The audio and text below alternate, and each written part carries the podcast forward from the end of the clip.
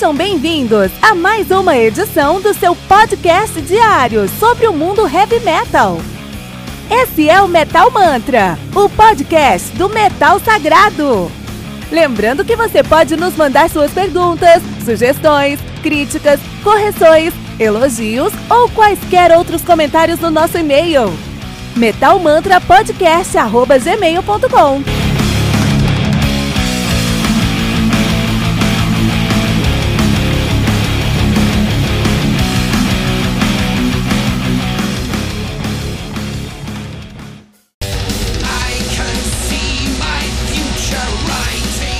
Painkiller do Judas Priest, álbum lançado aí no dia 3 de setembro de 90 pela Columbia Records, álbum que conta com 10 músicas, totalizando 46 minutos de play. O Judas Priest, que são o, um dos donos do heavy metal, os caras são criadores lá do heavy metal, especialmente na escola britânica, do speed britânico, né?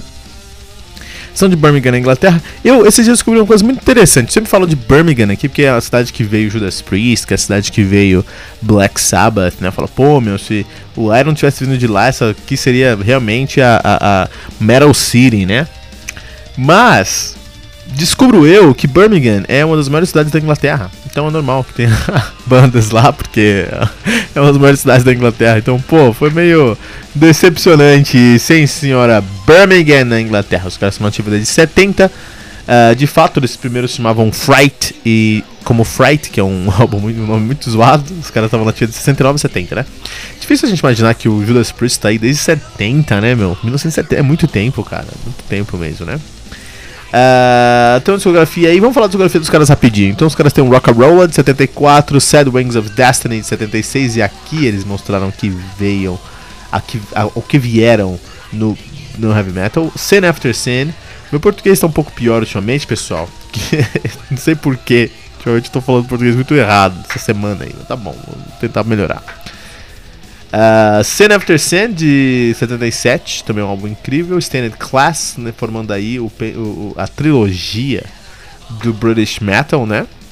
Sad Wings of Destiny, Sin After Sin e Standard Class. Os caras lançaram o Killer Machine de 78, Hellbent for Leather de 79, British Steel de 90, Point of Entry de 81, Screaming for Vengeance de 82, é, aí eles voltaram com o pé na porta.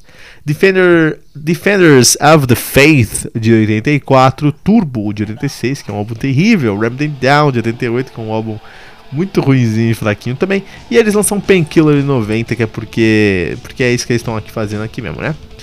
E aí já começaram a cair com Digo Later de 97, Demolition, os anos 2000 pro, pro, pro Judas Priest foi muito usado, né? Porque ó, 2001, Demolition, horrível. 2005, Angel of Retribution, eu lembro desse álbum quando lançou, bem ruimzinho.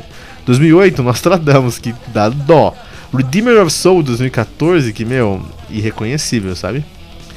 E 2018, Firepower. Só demorou 17 anos pra engrenar aí nos anos 2000. Ah, precisava de um embalo aí, só demorou 17 anos pra aprender a tocar depois dos anos 2000 com Firepower aí, né? Banda que atualmente é formada por Ian Hill no baixo, Rob Hofford na, no vocal, Uh, Glenn Tipton na guitarra, Scott Travis na bateria, Rich Faulkner na guitarra. Rob Halford, que é conhecido que te, é conhecido como Rob Halford, mas o nome dele é o Robert John Arthur Hofford ou em, em, em é, bom, bom português Roberto João Arthur Alfordo. Cara, é o nome mais estranho do mundo, cara, né? Mas beleza. O cara não precisa ter um nome bom pra ser tão headbanger como ele é, na verdade, né? O, ainda mais o, o Hofford, esse cara aqui é muito headbanger porque em 98 o uh, Hofford, Robert Hofford, ele se assumiu gay publicamente em uma entrevista à MTV. Ele disse: Eu acho que a maioria das pessoas sabe que eu sou gay desde sempre. E somente mais recentemente que é, eu fiquei mais confortável em falar sobre essas coisas aqui, né? Que eu, que eu decidi falar sobre essas coisas, decidi falar sobre como eu sou. Alguma coisa que mudou nesse momento, e esse é o momento pra gente começar a falar sobre isso. Então, muito bom, cara. É, à frente do seu tempo aí, se assumindo é, homossexual em 98. 98 já era uma época boa pra se assumir, mas o cara viveu nesse mundo machista do heavy metal a vida inteira, né? E muito bom, muito bom. Parabéns, Robert Halford. Ele é muito importante para heavy metal em muitos aspectos. Sim, né?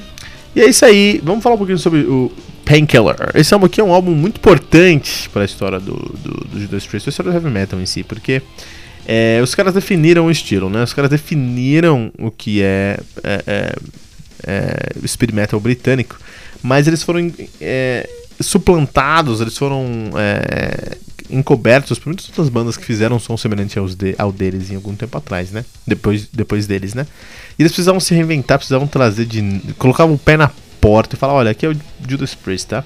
Eles fizeram isso com o Painkiller, trazendo músicas que eram ao mesmo tempo complicadíssimas, intricadíssimas, que eram agressivas, que tinham um feeling de power, de, de power speed metal, mas que também eram comerciais, que também iam, iam ser hits, né? A saber, aí vou trazer alguns exemplos, por exemplo, Painkiller mesmo.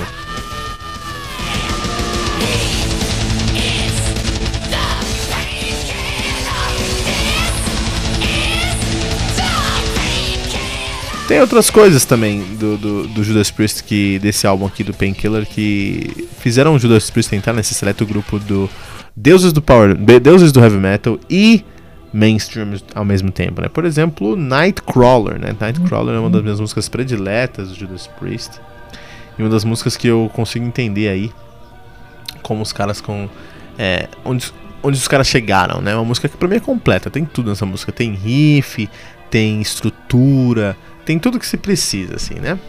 É, e a gente, não, a gente não pode esquecer que o Judas Priest, quando trouxe o, o, o Painkiller aqui, esse álbum, eles estavam numa, numa descendente, eles estavam retornando. É, e, quando eles, e eles tinham algumas coisas a provar, e eles provaram aqui de fato com esse álbum aqui, né? Geralmente quando essas bandas estão voltando, a gente associa isso a bandas que se separaram, ou, ou reuniões, ou bandas que, que, que não estão no bom momento. E o Judas Priest está nessa segunda categoria, porque eles estavam vindo com álbuns muito ruins, Remy Down, Turbo, que nem tinha baterista, cara, tinha bateria eletrônica lá, que não funcionou muito bem, na verdade funcionou de jeito nenhum. E aí eles precisavam voltar à ativa, voltar onde eles chegaram, né? E a resposta para eles, para o público que falou, será que agora é o fim do Judas Priest? Será que o Judas Priest não tem mais nada a entregar? Eles vêm e trazem Nightcrawler.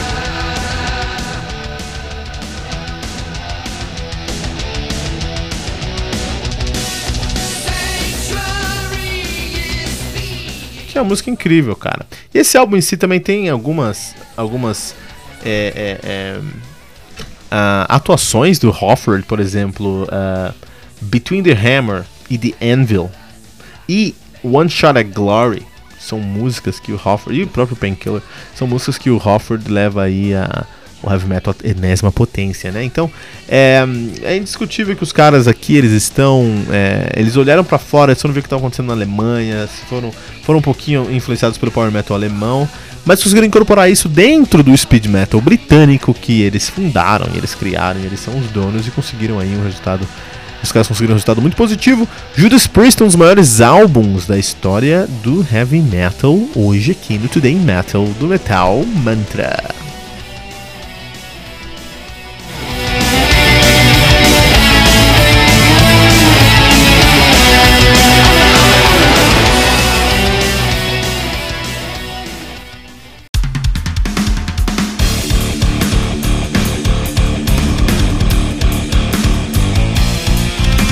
Você ouviu mais uma edição Metal Mantra, o podcast do Metal Sagrado.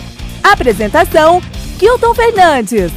Não deixe de compartilhar a palavra do metal compartilhando esse episódio, usando a hashtag Metal Mantra.